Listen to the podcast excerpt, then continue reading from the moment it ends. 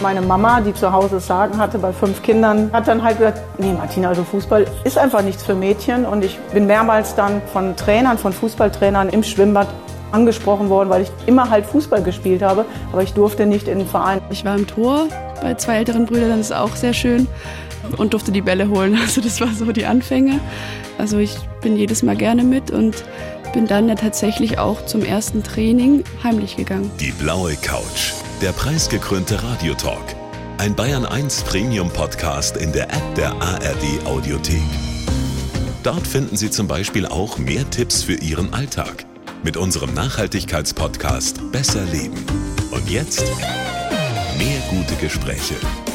Die blaue Couch auf Bayern 1 mit Thorsten Otto.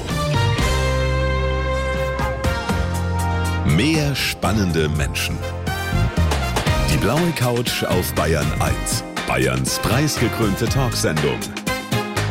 Und hier ist Thorsten Otto. Ja, ich bin wieder da. Stimme ist wieder in Ordnung. Schön, dass Sie mit dabei sind. Und äh, heute hat ja die Fußball-Weltmeisterschaft der Frauen begonnen in Australien und Neuseeland. Die deutsche Mannschaft spielt zum ersten Mal am Montag, 10.30 Uhr dann gegen Marokko. Wir wollen uns in dieser Stunde einstimmen, indem wir Gespräche mit zwei tollen Frauen nochmal senden, die vor kurzem eben bei mir zu Gast waren. Zum einen Nationalspielerin Julia Gwynn, die nach ihrer Kreuzbandverletzung noch nicht wieder hundertprozentig fit ist und deshalb nur als Expertin bei der WM mit dabei sein wird und eben ein Gespräch mit Bundestrainerin Martina Voss-Tecklenburg. Und es ist ja so, auch wenn die Frauen noch längst nicht auf dem Gehaltsniveau der Männer sind im Fußball, hat sich da in Sachen Akzeptanz eine Menge getan. Und als die Bundestrainerin bei mir zu Gast war, habe ich sie mit einer Reportage aus dem Jahr 1970 konfrontiert. Vom damaligen Moderator und Reporter die meisten werden sich erinnern, Wim Tölke war das. Und damit habe ich sie konfrontiert und Achtung, das ist keine Satire. Sehr zarte Rempelei. Und da hat Mutter eine wunderbare Flanke nach halb links gegeben. Junge, Junge, ja, die brauchen sich gar nicht aufzuregen, die Zuschauer. Die Frauen waschen doch ihre Trikots selber. Wenn die Männer ins Schlamm fallen würden, das wäre schlimm, denn dann müssen die Frauen zu Hause waschen. Ja, und decken, decken, nicht Tischdecken, richtig. Manndecken, so ist recht. Ich habe das Gefühl, man weiß nicht, ob man lachen oder weinen soll, ne? Ja, wer hat sich da das größere Eigentor geschossen? Ne? Ich glaube, Wim Tölke äh, hat es ernst gemeint. Und das ist ja nur ein Beispiel von tatsächlich vielen Kommentaren und Vorurteile, die in dieser Zeit schon vorgeherrscht haben. Und ich glaube auch schon damals hat äh, die Männerwelt im Fußball ein bisschen Angst gehabt, dass ihnen gegebenenfalls die Frauen was wegnehmen können. Wie war das denn bei Ihnen, als Sie, Sie haben, glaube ich, relativ spät mit Vereinsfußball angefangen, mit 14, 15. Wie haben Ihre Eltern das gesehen?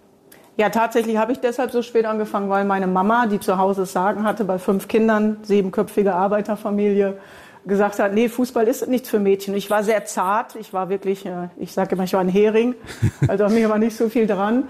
Und sie hat dann halt gesagt, nee, Martina, also Fußball ist einfach nichts für Mädchen. Und ich bin mehrmals dann tatsächlich von Trainern, von Fußballtrainern im Schwimmbad angesprochen worden, weil ich immer halt Fußball gespielt habe, aber ich durfte nicht in den Verein. Und erst mit 15, mit Hilfe meines äh, Sportlehrers am Gymnasium, der heimlichen Probetraining ausgemacht hat beim KBC Duisburg, damals ein Topverein in Deutschland, auch das wusste ich nicht. Die wollten mich dann sofort haben und dann bin ich nach Hause, habe gesagt, Mama, ich bin jetzt 15 Jahre alt und alt genug, alleine entscheiden zu können, welchen Sport ich machen möchte. Und die fahren mich auch immer zum Training und holen mich ab. Und dann hat es noch drei Monate gedauert und dann ging es relativ schnell mit der Karriere auch ja. nach vorne. Fußball-WM der Frauen hat ja begonnen heute. Die Deutschen spielen am Montag zum ersten Mal und wir senden deshalb nochmal ein Gespräch mit der Bundestrainerin Martina Voss-Tecklenburg, die ja vor nicht allzu langer Zeit mein Gast auf der blauen Couch war. Und ich habe sie natürlich nach ihrer Motivation gefragt und, und woher das kommt bei ihr. Unser Antrieb war ja auch nie, dass wir damit jetzt das große Geld verdienen. Unser erster Antrieb ist immer, wir machen das total gerne und das, was wir gerne machen, machen wir hochprofessionell. Mhm. Was treibt Sie denn dann wirklich im Innersten an? Meine Liebe zum Fußball, meine Leidenschaft, mein, mein Ehrgeiz. Woher äh, kommt dieser Ehrgeiz? Der ist ja bei Ihnen schon brennend, möchte ich mal formulieren. Ja, woher kommt er? Ich, ich war immer schon so als Kind, dass ich alles gewinnen wollte. Jeden 100-Meter-Lauf, jeden Ballwurf, jedes Volleyballspiel, jedes Würfelspiel, jedes Kartenspiel. Und viel geheult haben, wenn Sie verloren haben? Tatsächlich nicht. Nee? Ich habe mich immer geärgert, aber ich habe mir meinen Ärger nicht anmerken lassen. Okay. Und das ist, glaube ich, auch eine Stärke. Ich habe mich nach innen geärgert und auch mal nach außen, aber nicht so, dass jemand das irgendwie hätte als Schwäche auslegen können oder so nach dem Motto, jetzt heulst du da auch noch rum. Nee, das habe ich gelernt, aber dieser Ehrgeiz, der war immer in mir drin und ich wollte immer die Beste sein, ja. So war das. Interessant. Wir können ja mal so ein bisschen gucken, wie Sie so geworden sind, wie Sie heute sind, Frau Voss-Tecklenburg. Äh, der Papa war Schichtarbeiter im Stahlwerk in Duisburg. Da sind Sie geboren, auch aufgewachsen in Duisburg. Und Sie haben mal gesagt, in einem anderen Interview von ihm habe ich die Füße. genau, Erklären Sie es kurz. Ja, ja die, wirklich die Füße, sowohl wie sie aussehen, als auch, dass mein, mein Papa konnte Fußball spielen und mein älterer Bruder auch. Und ja, ich finde, da, da habe ich schon was von meinem Papa. Von meiner Mama habe ich andere Dinge mitbekommen, aber das habe ich von meinem Papa. Die Mama Hausfrau und hat nebenbei auch noch äh, geputzt, glaube ich, im Kindergarten. Also es war ein klassisches Arbeiterhaus. Vier Geschwister haben sie noch, davon einen Zwillingsbruder. Ist der eigentlich auch Fußballer? Nein, er ist tatsächlich kein Fußballer geworden, weil es äh, so ungerecht verteilt war, dass ich das gesamte fußballerische Talent bekommen habe und, und er, er nicht. Aber er war schon, als wir, wir haben ja direkt an einem Schulhof gewohnt und wir haben wirklich Straßenmannschaften gehabt. Also hat die Bronkhausstraße gegen die Lösserter Straße gespielt und mein Zwillingsbruder war mit acht oder neun Jahren schon unser Schiedsrichter. Hat zu Hause gelbe und rote Karten gebastelt. Hatte Der die durfte Pfeife nicht dabei. mal ins Tor? Ab und an war er im Tor, aber er war lieber Schiedsrichter. Und er hat das verfolgt und hat bis Mitte 40 hat er ähm, das gelebt. Er war leidenschaftlicher Schiedsrichter. Okay. Ja. Und hat dann auch mal zwei Spiele, einmal an der Linie und einmal als Schiedsrichter und hat dann seinen Schiedsrichterobmann gebeten, nicht mehr eingesetzt zu werden, wo seine Schwester dabei ist, weil da könnte er nicht objektiv sein. Schöne Erinnerungen. Welche Werte haben Sie damals mitgekriegt von den Eltern? Welch, ja, also generell, wie gesagt, fünf Kinder zu Hause, eine Mietwohnung, alles auf engem Raum. Wir hatten mhm. klare Aufgaben zu Hause. Ich habe die Werte mitbekommen, dass ich erstmal festgestellt habe, dass meine Eltern sehr, sehr fleißig sind. Mein Papa hat neben der Wechselschicht noch dann in der Gärtnerei geholfen, um die Familie einfach auch ja, durchzubringen. Und Mama hat eben, ja, neben dem, dass sie fünf Kinder erzogen hat und alles zu Hause Wahnsinn. gemacht hat, auch noch geputzt. Also diese Arbeitseinstellung. Trotzdem hatten wir eine super glückliche Kindheit. Ähm, wir haben nichts vermisst. Wir hatten aber auch eine hohe Selbstständigkeit. Also wir hatten unsere Aufgaben. Die eine musste spülen, andere musste den Abfall runterbringen. Wir Na mussten klar. alle mithelfen und wir mussten es auch selbst organisieren. Also auch alles, was in der Schule anfiel, haben wir eigentlich sehr selbstbestimmt organisieren müssen. Und das hat uns natürlich in unserer Entwicklung geholfen. Und ich habe eine große Demut vor dem, was wir heute uns leisten können und dürfen. Und ich habe wirklich gelernt, Danke und Bitte zu sagen und es wertzuschätzen, wenn jemand Leistung bringt. Wenn ihr dann auf der Straße gekickt habt, hatten Sie äh, sowas wie ein Vorbild? Waren Sie dann wie, weiß ich nicht, Bernhard Dietz? Pierre Litbarski. Ja, dem Bernhard Dietz habe ich noch die Bälle beim Training irgendwann zurückgeschossen und ich habe auch noch heute Kontakt zu ihm. Aber Pierre Litbarski war so dann, als ich älter war, mein Vorbild, weil er meine Position oder ich habe seine gespielt. Aber Sie haben, wenn ich das sagen darf, Sie haben schönere Beine. Ja, aber auch ein bisschen O-Bein geprägt war ich und ich habe so gedribbelt. nicht so, nicht nein, so nicht so schlimm. Nein, nein. Und das, das schönste Kompliment war dann tatsächlich, dass wir ein Fußballländerspiel in Kaiserslautern hatten und Fritz Walter auf der Tribüne saß wow. und gesagt hat, die Nummer sieben von Deutschland, die dribbelt wie Pierre Litbarski. Wow. Und das war grandios. Ja, sowas vergisst man nicht. Nein, sowas vergisst man nicht. Große Erfolge gefeiert als Spielerin, viermal Europameisterin, einmal äh, Vize-Weltmeisterin, 95 war das. Jetzt als Trainerin der ganz große Erfolg steht noch aus. Kommt der ja. nächstes Jahr?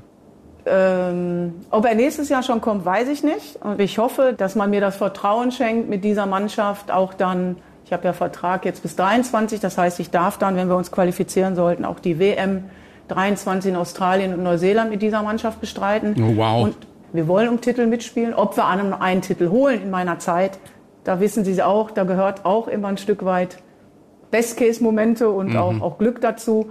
Aber wir werden uns eins hoffentlich nie nachsagen lassen können. Also wenn wir auf den Platz gehen, dann wollen wir selbstbewusst sein, wir wollen agieren, wir wollen das Spiel bestimmen, wir wollen für etwas stehen, für eine Art Fußball zu spielen. Und ich hoffe, das dann auch erfolgreich umsetzen. Das ist ein knappes Jahr her, da war die Bundestrainerin der Frauenfußballnationalmannschaft Martina Voss-Tecklenburg mein Gast auf der blauen Couch. Und da habe ich sie unter anderem auch gefragt, was denn ihre erste Erinnerung an eine Fußball-Weltmeisterschaft ist. 70 nicht, habe ich nur in, im Rückblick. sind klein, oder? Aber 74. Fußball-WM. Ja, und trotzdem, meisten Bilder habe ich tatsächlich noch, wenn wir Samstag zum MSV Duisburg ins Stadion mitgehen durften. Das war nicht immer der Fall, dass wir mitgehen konnten. Zum Teil wurde es auch da aufgeteilt. Papa konnte nicht mit allen fünf Kindern ins Stadion mhm. gehen. Oder wenn wir samstags, mittags, wenn wir nicht im Stadion waren, unten auf dem, äh, vor unserer Garage das Auto geputzt haben zusammen. Und Papa hatte WDR 2 an und wir haben dann die Fußballreportagen gehört. Grandios. Das sind so die Erinnerungen, die ich habe. Wenn ihr dann auf der Straße gekickt habt, hatten Sie äh, sowas wie ein Vorbild? Waren Sie dann wie, weiß ich nicht, Bernhard Dietz? Pierre Litbarski. Ja, dem Bernhard Dietz habe ich noch die Bälle beim Training irgendwann zurückgeschossen und ich habe auch noch heute Kontakt zu ihm. Aber Pierre Litbarski war so dann, als ich älter war, mein Vorbild, weil er meine Position oder ich habe seine gespielt. Wie aber Sie immer. haben, wenn ich das sagen darf, Sie haben schönere Beine. ja, aber auch ein bisschen O-Bein geprägt war ich und ich habe so gedribbelt. nicht so, nicht nein, so nicht so schlimm. Nein, nein. Und das, das schönste Kompliment war dann tatsächlich, dass wir ein Fußballländerspiel in Kaiserslautern hatten und Fritz Walter auf der Tribüne saß wow. und gesagt hat, die Nummer sieben von Deutschland, die dribbelt wie Pierre Litbarski. Wow. Und das war grandios. Ja, sowas vergisst man nicht. Nein, sowas vergisst man nicht. Haben Sie jemals eine Alternative gehabt zu der Karriere als Fußballerin, als Trainerin? Was hätten Sie gemacht, wenn es alles nicht so geklappt hätte? Also ich wollte eigentlich, als ich mein Abitur gemacht habe, Sport und Journalismus studieren. Also ich wollte eben diese Verbindung haben, habe dann aber aufgrund dessen, dass ich dann sehr früh schon zu Hause ausgezogen bin, weil ich damals ja einen älteren Freund hatte und eben schon im Fußball war, erstmal die kaufmännische Lehre gemacht beim Landessportbund. Da konnte ich den Fußball und den Beruf am besten zusammenbringen. Und ja, das war so mein Ziel, trotzdem irgendwie im Sport zu bleiben. Dann hatte ich auch mal im Kopf, vielleicht Polizistin zu werden. Also ich wollte mich bewegen, ich wollte draußen sein. Und ich wusste auch, während ich dann meinen kaufmännischen Beruf ausgeübt habe, dass ich irgendwann ja auf den Fußballplatz möchte, raus möchte und dass ich nicht dafür geboren bin, acht Stunden im Büro zu sitzen. Große Erfolge gefeiert als Spielerin, viermal Europameisterin, einmal äh, Vize-Weltmeisterin, 95 war das. Jetzt als Trainerin, der ganz große Erfolg steht noch aus. Kommt der ja. nächstes Jahr? Ähm, ob er nächstes Jahr schon kommt, weiß ich nicht. Und ich hoffe, dass man mir das Vertrauen schenkt, mit dieser Mannschaft auch dann, ich habe ja Vertrag jetzt bis 23, das heißt, ich darf dann, wenn wir uns qualifizieren sollten, auch die WM 23 in Australien und Neuseeland mit dieser Mannschaft bestreiten. Oh, wow. Und, und es ist unser Ziel natürlich. Wir wollen ähm, wieder berechtigterweise um Titel mitspielen. Man muss aber auch sagen, der Frauenfußball weltweit hat sich so entwickelt, dass einfach die Herausforderungen größer geworden sind und auch die Anzahl der Nationen, die um einen Titel spielen, berechtigterweise spielen können, die sind einfach auch viel, viel größer geworden. Und deshalb bedeutet es für uns, noch akribischer zu arbeiten, über den Tellerrand zu schauen, zu gucken, was machen die anderen vielleicht auch ein Stück weit anders oder besser als wir, wo können wir lernen. Aber unser Ziel, und ich glaube an diese Mannschaft, ich glaube, dass wir diese Potenziale mit diesen jungen Talenten, die wir jetzt gerade entwickeln haben, um wirklich auch berechtigterweise sagen zu können, wir wollen um Titel mitspielen. Ob wir einen, einen Titel holen in meiner Zeit, da wissen Sie auch, da gehört auch immer ein Stück weit Best-Case-Momente und mhm. auch, auch Glück dazu. Aber wir werden uns eins hoffentlich nie nachsagen lassen können. Also wenn wir auf den Platz gehen, dann wollen wir selbstbewusst sein, wir wollen agieren, wir wollen das Spiel bestimmen, wir wollen für etwas stehen, für eine Art Fußball zu spielen. Und ich hoffe, das dann auch erfolgreich umsetzen. Das wünsche ich Ihnen und der Mannschaft und uns natürlich allen, die wir Fans sind, auch dass das schon nächstes Jahr bei der Europameisterschaft passiert oder vielleicht dann äh, spätestens bei der Weltmeisterschaft 2023. Wow, Neuseeland, Australien. Wow, Sie haben, Sie haben schon einen Traumberuf. Darauf Absolut. können wir uns wirklich einigen. Ich wünsche Ihnen alles Gute, Frau Voss-Tecklenburg, und wünsche uns allen, ich glaube, das ist Ihnen auch ein großes Anliegen, dass wir wieder möglichst bald normal in Anführungsstrichen leben können, egal wie man das dann auslegt. Was haben Sie gelernt? Was nehmen Sie mit aus dieser Pandemie, wo Sie danach vielleicht sagen, ja, dafür war es doch gut?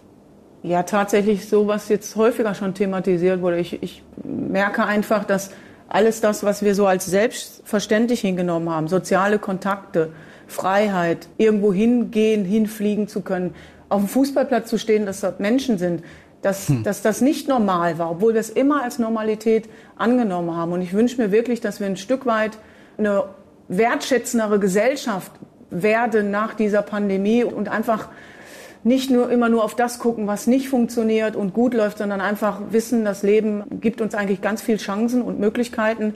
Aber das Größte ist eigentlich Familie zu haben, Freunde zu haben, soziale Kontakte zu haben und dass wir dort ein Stück weit besser werden.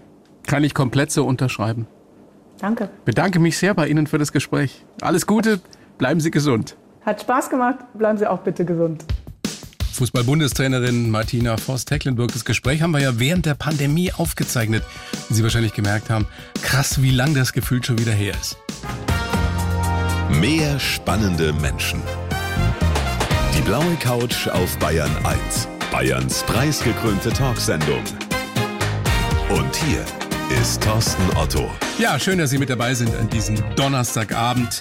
Die blaue Couch heute mit zwei tollen Frauen, die vor kurzem beziehungsweise vor einem Jahr bei mir zu Gast auf der blauen Couch waren. Und weil heute eben die Frauenfußball-WM beginnt, wiederholen wir diese Gespräche nochmal. Und mein nächster Gast ist wirklich eine der schillerndsten Gestalten im Frauenfußball weltweit, würde ich sagen. Nationalspielerin Julia Gwynn vom FC Bayern. Leider ist sie ja nicht zu 100% fit geworden zur WM nach ihrem Kreuzbandriss, aber sie ist als Expertin mit dabei und als sie bei mir auf der blauen Couch war, habe ich sie natürlich auch gefragt, wie sie denn als Mädchen damals die Leidenschaft für den Fußball entdeckt hat. Meine Eltern fanden das nicht so prickelnd tatsächlich, weil ich habe zwei ältere Brüder, die eben Fußball gespielt haben und wo meine Eltern eh schon immer ja Samstag, Sonntag das ganze Wochenende auf dem Fußballplatz verbracht haben und dann war ich eben die Jüngste und dann haben meine Eltern halt gesagt, ob ich nicht irgendwie eine andere Sportart machen will, weil nochmal irgendwie bei einem Hallenturnier dann am Wochenende zu sein oder eben auf einem Sportplatz, das hatten sie, glaube ich, nicht so Lust drauf, haben mich dann in jegliche andere Sportarten gesteckt. Was hast du alles gemacht? Ja, ich habe angefangen mit Handball, Turnen, über Leichtathletik, Taekwondo bis hin zu Kunstradfahren. Wow. Aber es hat mir einfach alles keine Freude gemacht.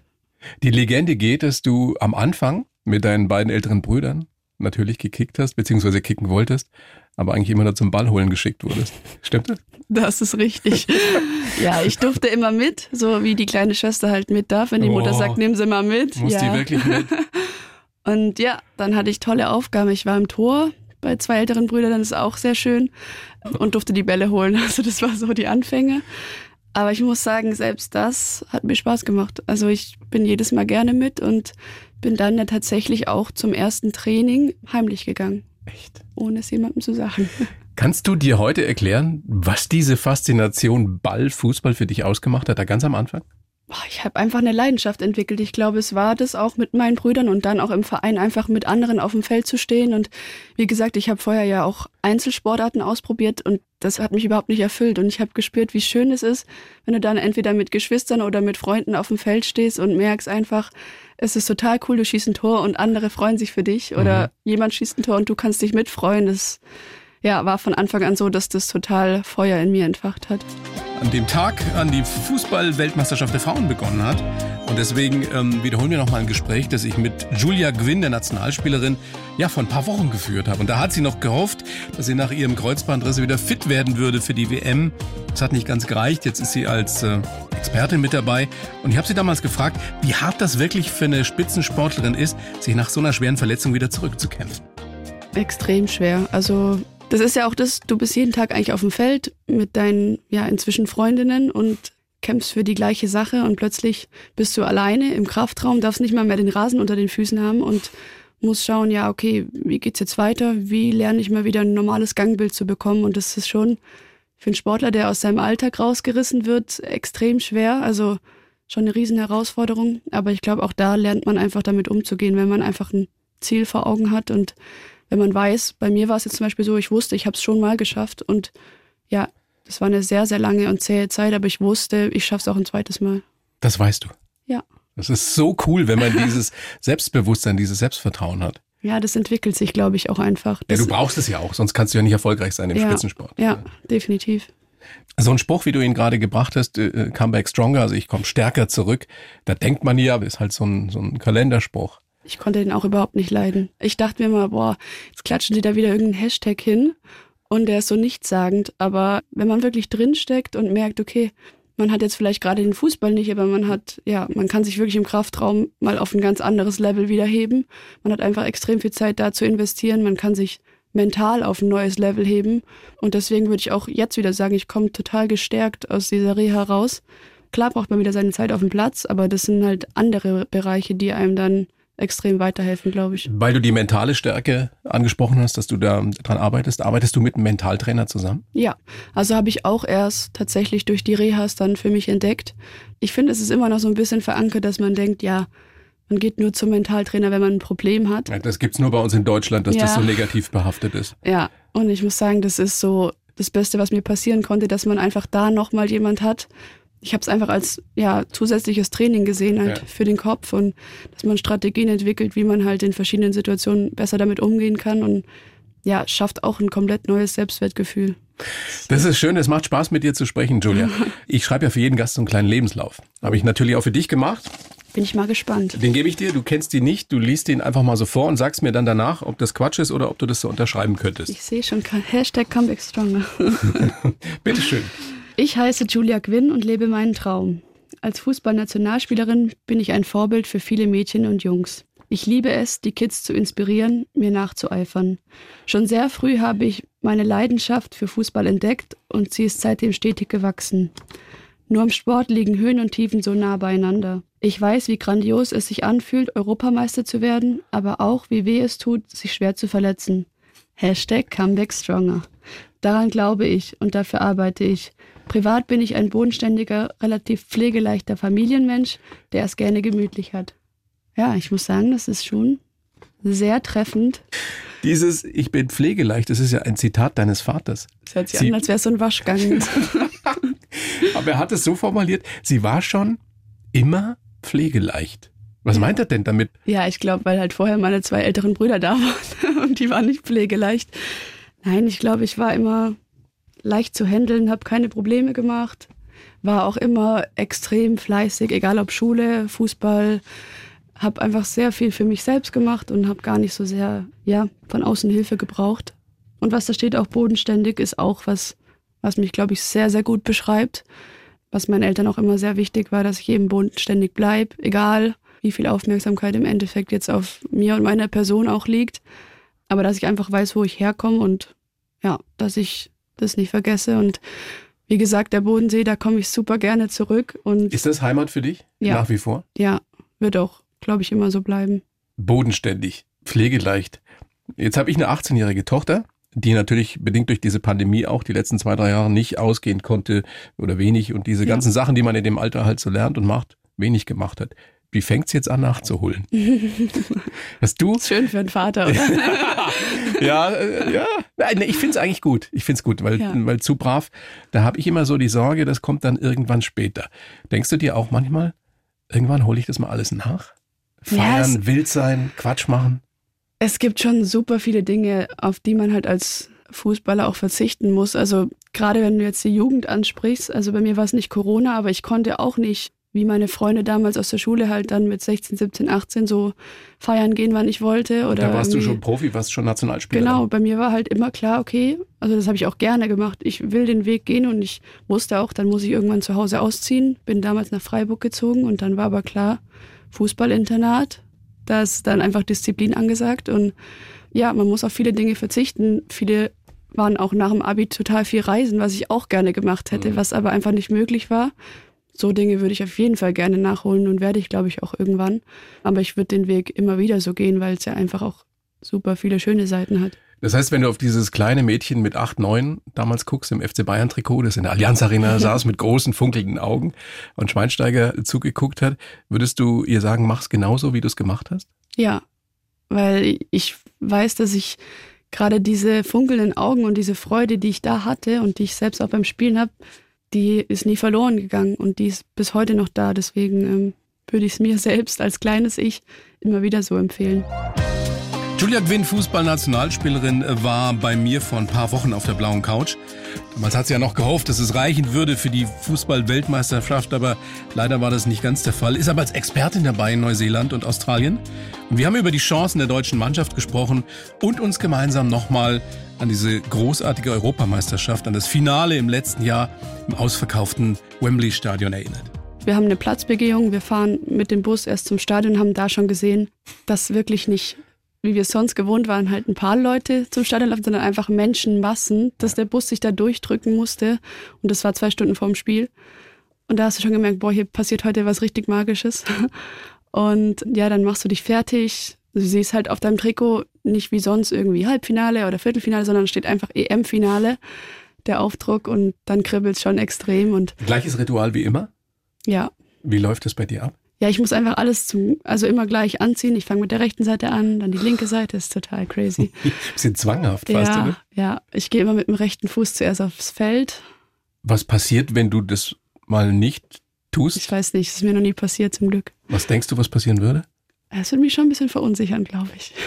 So. Also dann bist du mit dem richtigen Fuß aufs Spielfeld gegangen. Ja. Bist im Tunnel. Ja. Machst dich warm. Ja. Was passiert in diesen Sekunden, bevor der Schiedsrichter anpfeift? Die Nationalhymne. Also was ganz, ganz prägend war, war, als wir im Spielertunnel standen und man hört einfach, wie laut es draußen ist und dann sind wir rausgelaufen und im Wembley-Stadion, da gehen die Ränge ja wirklich mega steil und mega weit nach oben und du schaust und schaust und schaust und es wurde einfach nicht weniger. Es waren einfach überall Menschen gesessen. Dann standen wir halt, ja, 100 Prozent Gänsehaut und dann standen wir bei der Hymne und es war, glaube ich, auch das erste Mal, dass wir Deutschen die Hymne so richtig laut gesungen haben, weil sonst ist das ja immer so, ja.